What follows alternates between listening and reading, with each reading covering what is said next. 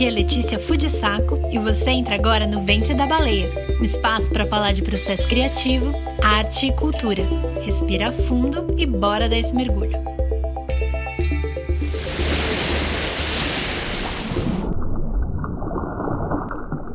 Olá, ouvinte, seja muito bem-vindo aqui ao primeiro episódio do Ventre da Baleia. Primeiro, e espero que seja o pior também, porque a ideia é seguir evoluindo, pegando o jeito da coisa, enfim. Vou me apresentar antes de tudo, né? Meu nome é Letícia, tenho 26 anos, trabalho como roteirista. E por que Ventre da Baleia, né? Por que esse nome para o podcast? Bom, antes de tudo eu vou explicar esse nome. Ventre da Baleia, na verdade, é uma etapa da jornada do herói. Muito provavelmente você já ouviu falar da jornada do herói em algum momento, se você é de comunicação. Se você não é, talvez você tenha estudado cinema ou ouvido alguém de cinema falar sobre a jornada do herói, ou de publicidade também. Publicidade está adorando a jornada do herói ultimamente. E assim, em linhas gerais, é meio que uma estrutura básica para você contar uma história. Você pega os filmes da Disney, por exemplo, é muito fácil você identificar cada etapa da jornada do herói nesse tipo de filme mais, mais comercial, assim, né? Que acontece na jornada do herói? Ele começa no mundo comum, que é o mundo que ele conhece, vai para o mundo mágico, digamos assim, onde ele vive várias aventuras, e ele volta para o mundo comum transformado, melhor, enfim, todo feliz. E o que é então, dentro dessa jornada do herói, o ventre da baleia? O ventre da baleia é a etapa em que o herói está em si mesmado. Eu gosto dessa palavra assim, porque ela é feia escrita, mas quando você fala fica bonita. É em si mesmado. Que ele está olhando para dentro, ele está introspectivo, Muitas vezes ele foi engolido por um novo contexto que ele está tendo dificuldade de se adaptar, por isso que é essa questão de ventre. Está no momento de digestão, né? Que você para e está lá digerindo as coisas que aconteceram e que estão para acontecer, enfim. Algumas pessoas dizem que é o ponto mais baixo, a parte mais difícil da história do herói, mas pelo que eu pesquisei, nem sempre. Mas o que importa é o herói vai ter que sair desse, desse ventre em algum momento, depois de toda essa reflexão, e ele vai sair melhor. Vai ser essa, esse momento de superação dele quando ele sai desse ventre da baleia. E, e, esse ambiente, né, do interior da baleia, do ventre da baleia, faz parte de muitas mitologias, né? Tem aquele livro super famoso que é Moby, Moby Dick, que é o cara lutando com a baleia, enfim. Tem o Pinóquio, que foi engolido pela baleia. Tem acho que na Bíblia também. Então, assim, é uma mitologia bem, bem comum, que é esse momento de, meu, ferrou, o que, que aconteceu? Tô dentro da baleia agora. E eu acho que essa questão do ventre da baleia é, capta muito bem o espírito do nosso tempo, as coisas que estão acontecendo agora. Com o isolamento, todo mundo acabou tendo que voltar para si, ficar isolado, analisando todas as suas questões. Nem todo mundo fez isso, nem todo mundo nem usou máscara, mas eu acho que é um processo muito interessante. Eu sou uma pessoa que não sou a pessoa mais extrovertida do mundo. Eu converso muito com as pessoas, mas geralmente eu preciso ter uma, algum ponto de, de contato para ter uma conversa que engrene, assim. Não sou uma pessoa que consegue conversar com todo mundo e, e é super solta, enfim. Então eu acho que esse nome tem muito a minha cara, assim, de que aqui no Vento da Baleia eu vou falar de coisas que eu penso, reflexões sobre diferentes temas e vou conversar com pessoas também nesse nível de profundidade um pouco maior, no sentido de dar umas viajadas mesmo, de analisar algum, alguns processos, alguns momentos da vida, sei lá, tipo, é uma coisa mais abstrata, entendeu? Eu não quero que seja nada jornalístico, não quero ter uma conversa que vá ficar promovendo só meu convidado, eu quero ter um, uma troca, sabe? Então, vão ter episódios que eu vou estar aqui falando sozinha, vão ter episódios que eu vou trazer algumas pessoas para falar dos processos criativos delas, de várias áreas, assim. Vou falar com bastante gente do cinema, provavelmente, porque é a área que eu tô mais inserida, mas quero falar também com pessoas de outras áreas, porque eu acho que a gente consegue ter uma troca bem interessante, assim. E a ideia do podcast é justamente essa, de expandir um pouco as ideias que a gente tem sobre sobre como são esses processos também, porque eu acho que gera uma certa curiosidade. Tudo isso para mim sempre foi muito interessante. Sempre que eu admiro algum artista, algum diretor, eu gosto muito de ver entrevistas mais aprofundadas em que falam sobre isso, né? De onde surgem as ideias, qual foi a trajetória da pessoa para chegar até ali. Eu acho que processo é a palavra, assim, desse projeto, porque tem muita coisa que dá para conversar. E eu acho que, para qualquer pessoa que lida com criatividade, é muito interessante pensar no, nos processos dos outros, porque às vezes uma coisa que eu, como roteirista, faço, um escultor pode achar interessante e aplicar no processo dele de alguma forma. E aquele escultor faz, sei lá, uma coreógrafa pode fazer no processo dela, entendeu? Então, assim, os instrumentos são diferentes, mas eu acho que as engrenagenzinhas do cérebro são muito parecidas. E é interessante como o processo para eu criar esse podcast, antes disso, admitir para mim mesma que eu estava querendo fazer um podcast, é justamente o tema que a gente vai conversar hoje, porque é uma mensagem que eu quero propagar, que é a questão de autoestima criativa. Porque parece que a criatividade está tá sendo confundida com genialidade de certa forma, de tipo assim, só algumas pessoas privilegiadas vieram com esse chip da criatividade e sabem ser criativas. Isso tem se intensificado tanto que o termo criativo virou um cargo agora de ah, eu sou criativo. Eu sempre achei muito estranho quando eu vi as pessoas falando tipo, ah, sou um produtor criativo. Eu falo, ué, você tá se elogiando, né? Tipo, porque para mim criativo sempre foi um adjetivo. Só que agora é um substantivo. As pessoas estão falando, não, porque os criativos vão cuidar disso. Não, porque vá, manda para o criativo. Eu acho isso bizarro, assim. Porque, primeiro que criativo é, é muito abrangente. O que, que ele faz, ninguém sabe, parece ou às vezes é intencional, porque a pessoa vai ter que fazer tudo, né? Alfinetadinha aí para vocês. E isso acaba sendo um tiro no pé, porque as outras pessoas acabam achando que elas não têm essa habilidade. Eu tenho uma amiga muito querida, inclusive, que às vezes ela fala isso pra mim, de ah, me ajuda a pensar em nome para alguma coisa, porque ah, eu não sou criativa. E eu falo para ela, não, não diga isso, pelo amor de Deus, porque o ser humano precisou ser criativo para viver, entendeu? Tipo, é Darwin, assim.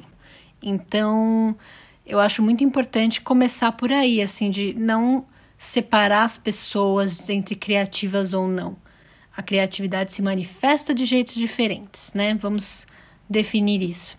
E aí a gente entra numa coisa de viver de criatividade ou não, né? Porque é muito diferente você tocar violão como hobby para, sei lá, desestressar e você ser um músico né? Porque a pressão é outra, as suas expectativas são outras e assim, essa é uma questão que eu quero muito debater aqui, como que você faz para manter a sua habilidade criativa fazendo isso como um trabalho no expediente, mas o que eu queria dizer é justamente assim, de você não precisa ter esse objetivo final para começar a experimentar algum tipo de, de hobby criativo.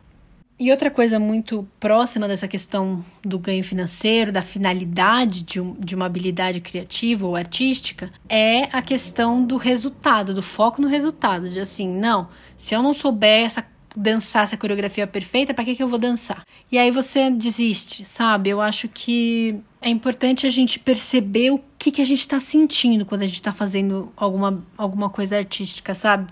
Por exemplo, eu não sou uma pessoa que dança bem. Eu faço aula de dança porque eu não gosto de me exercitar e a dança é o exercício mais divertido na minha cabeça. Mas eu tenho dificuldade. E aí, assim, se eu fosse ficar analisando a minha, a minha, a minha habilidade de dança, eu desistiria, porque eu falo, meu, tá ridículo isso. Só que enquanto eu tô dançando, eu tô me divertindo. Então é meio que tirar um pouco o foco no, ai, como que vai ficar o resultado desse hobby e curtir o durante, entendeu? Eu curti mais uma vez a questão do processo.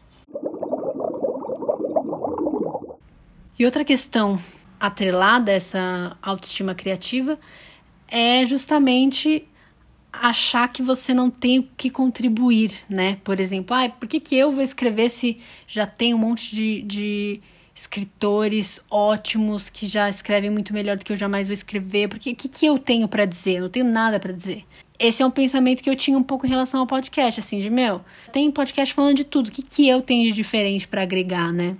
E eu acho que esse é um argumento que a gente cria na nossa cabeça por medo desse fracasso. Porque aí você pensa, ah, se eu admitir que eu não sei fazer isso direito, não vai me doer tanto alguma pessoa achar que eu não sei fazer isso direito, né? É aquela frase que eu vi em algum lugar, desculpa, não lembro onde foi, que é, ah, eu não posso julgar mal uma coisa que eu não escrevi. Então a pessoa nunca começa, a pessoa nunca tenta. E outra frase muito bonita que eu ouvi no teatro, que também é outro assunto para outro podcast, é a frase: a arte é dos corajosos.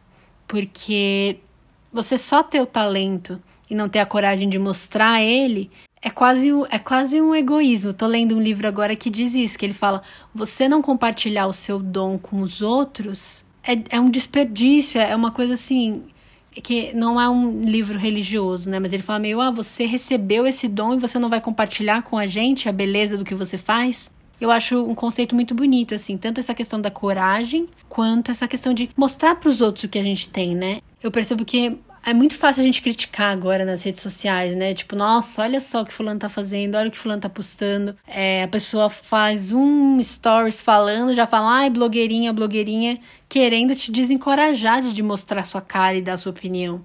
Então, acho legal a gente dar uma segurada nessas críticas às vezes, porque não é fácil botar a cara a tapa, né?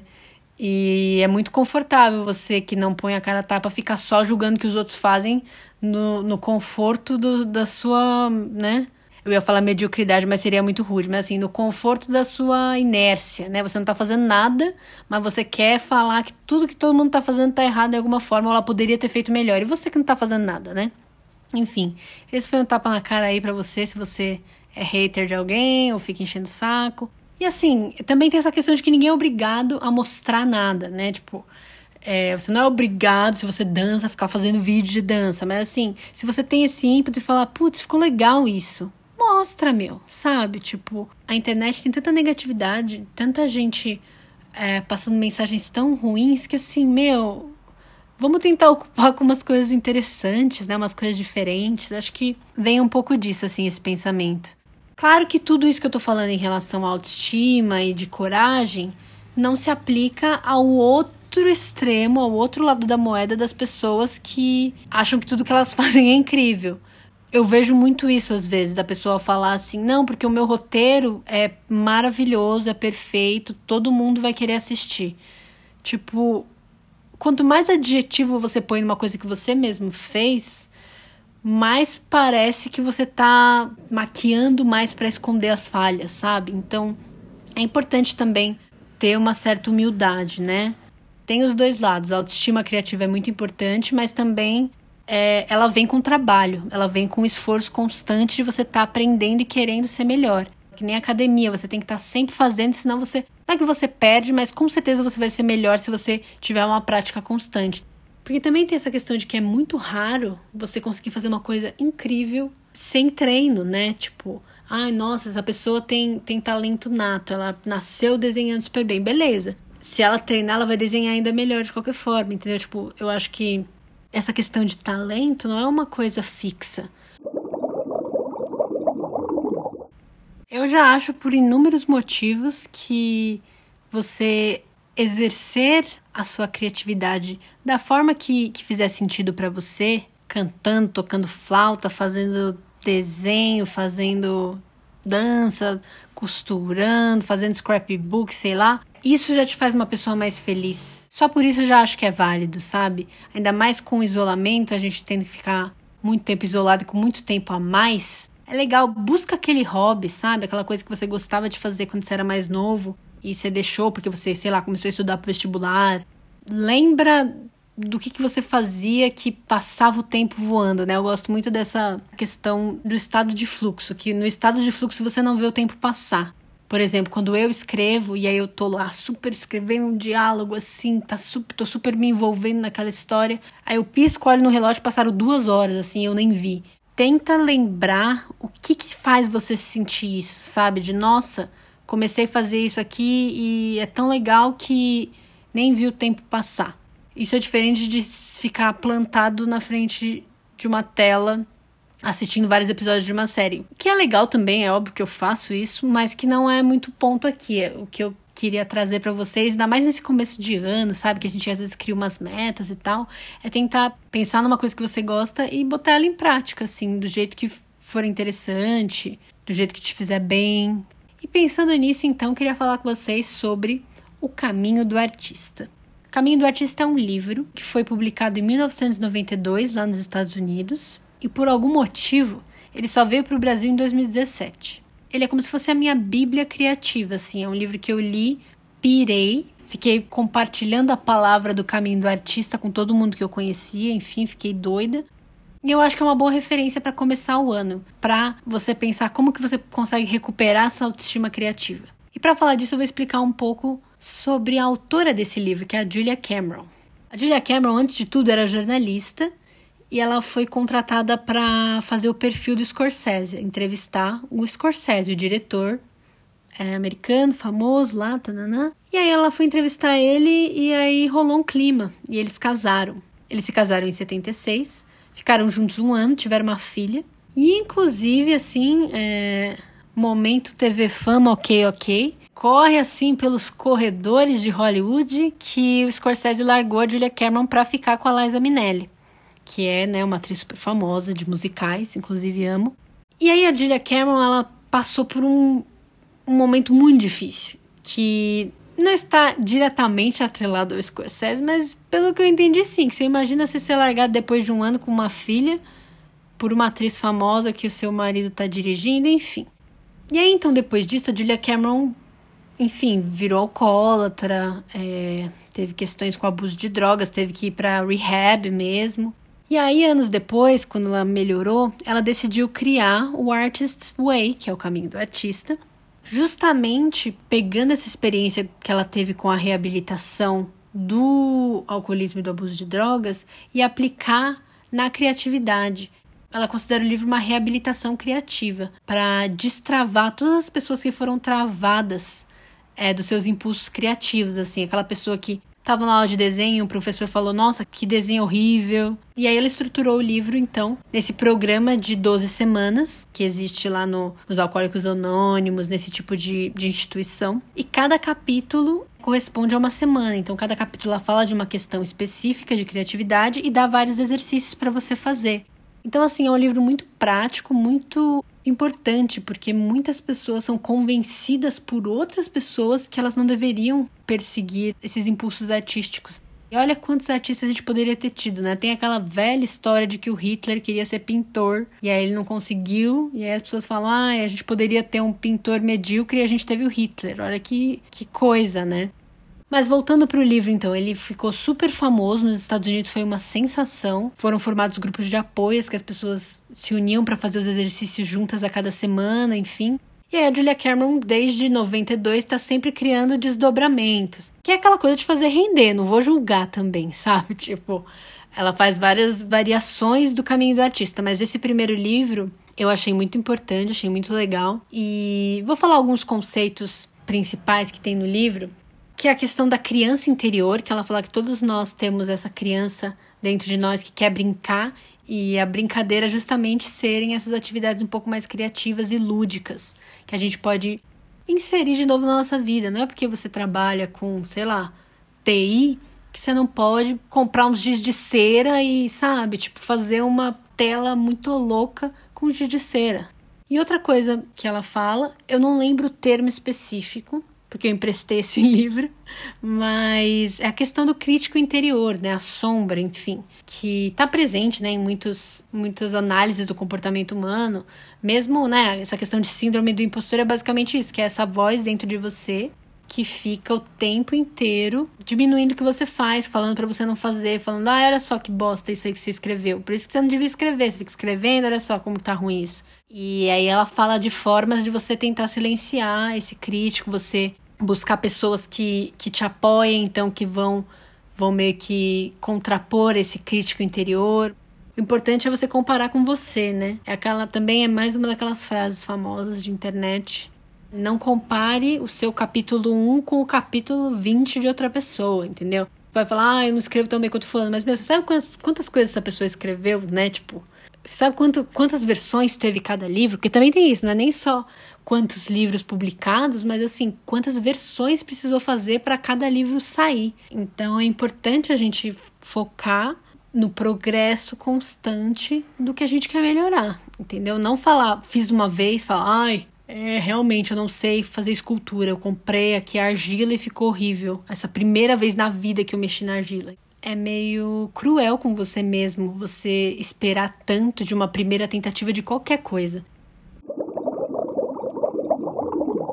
Enfim, o livro fala de muitos outros conceitos assim. Não vou ficar entrando muito no detalhe, acho que vocês têm que ler mesmo. Mas vou falar de duas técnicas que são as bases do livro, assim, e que eu acho que dá pra você aplicar, né? Mesmo que você não leia o livro, você pode tentar aplicar uma dessas duas práticas, né? Para tentar ter uma vida mais criativa. Uma delas que eu acho que é a mais difícil de alguém querer fazer, porque eu já falei para várias pessoas fazerem e ninguém quis, ou a pessoa começa e não faz sempre, enfim, é a questão das páginas matinais. No que consistem as páginas matinais? A Julia Cameron fala que o ideal é que você todo dia, logo depois de acordar, pegue um caderninho, escreva três páginas de qualquer coisa, geralmente fluxo de pensamento, que é bem assim: ah, eu acabei de acordar, nossa, hoje tá meio frio. Ah, não, porque eu não dormi muito bem hoje, porque eu tive um sonho que não sei o quê. E eu tô preocupada porque hoje eu vou ter uma reunião que é muito importante. É isso. Você também pode fazer escrita em fluxo de ficção, de escrever, ai, o casal estava muito chateado um com o outro porque eles tinham brigado no dia anterior, porque a menina não tinha colocado a comida na geladeira, e aí eles discutiram porque eles sempre brigam com a mesma coisa, não sei o quê. Tipo, enfim, eu acho mais difícil, mas fique à vontade. Então ela fala que é isso. Toda manhã, três páginas de qualquer coisa. E o objetivo das páginas matinais é destravar sua cabeça mesmo, é ter, tirar esse bloqueio da página em branco. Ela quer que você se habitue a se jogar. É, é meio que o, o equivalente a tipo, meu, vou dar um play numa música e você começa a dançar. É meio que esse instinto quase, quase um gatilho, assim, de vai, sabe? Tipo. E ela fala que isso é bom não só para quem trabalha com criatividade, mas é bom para você para você perceber os problemas da sua vida. Porque, por exemplo, se você escreve ah, não, porque eu briguei com meu namorado porque ele me traiu e aí eu fiquei chateada. Aí no dia seguinte, ah, não, então é porque eu briguei com meu namorado porque ele gritou comigo e eu não gostei. Aí no dia seguinte, ah, não, porque aí hoje a gente brigou porque ele maltratou minha mãe, sei lá, sabe? Tipo, conforme você vai repetindo coisas nas páginas matinais, só o fato de você ficar escrevendo de novo faz você perceber os problemas da sua vida. É muito doido isso, mas é muito verdade, porque você fala, meu, se isso me incomoda tanto todos os dias, talvez seria bom eu fazer alguma mudança em relação a isso, né? Talvez eu deveria terminar com esse namorado, né? É muito interessante como ferramenta de autorreflexão mesmo eu confesso que assim, não consigo mais. Eu tive, tive essa época exemplar de acordar e escrever. Hoje em dia, eu me dou uma colher de chá. Eu acordo, tomo meu café e depois do café eu escrevo essas páginas. Mas assim, de verdade, eu escrevo essas páginas há dois anos. E muitas coisas da minha vida destravaram desde então, né? Tô morando sozinha, tô trabalhando como autônoma agora, né? Então, assim, eu sei que talvez você esteja me ouvindo e falando: ai, tá bom, Letícia, olha a minha cara de que vou escrever todo dia três páginas de qualquer coisa. Ok, não precisa fazer, mas assim, eu acho que talvez você poderia tentar essa semana, primeira semana do ano, tenta fazer de um jeito que funcione para você, mas é importante essa questão de ser todo dia, porque aí você vai criando esse hábito de meio que refletir todo dia sobre o que está acontecendo na sua vida, cara. É quase uma terapia é, solo. Claro que não substitui a terapia, mas às vezes me ajuda no dia que eu tenho terapia, porque eu já organizo na minha cabeça assim o que que tá, o que que tá mais aflorando, que é provavelmente o que eu vou falar na sessão. Sim, faço análise também, esse é outro assunto que quero entrar mais para frente. Mas enfim, é um exercício que eu recomendo, que eu faço e que eu gostaria que você tentasse por uma semana ou pelo mês de janeiro, porque depois é muito legal também. Eu consigo ver em cada dia o que, que eu escrevi. E nem sempre eu falo sobre meus sentimentos, não é um diário, sabe? Mas eu consigo muito entender o que eu estava passando na minha cabeça naquele momento, sabe? Não necessariamente os fatos, mas em que, em que vibe que eu tava. Então é muito interessante.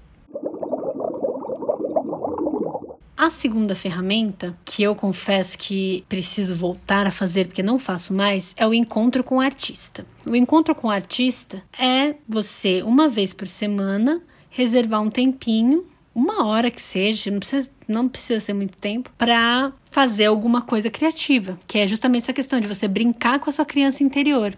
Combine como se fosse com outra pessoa.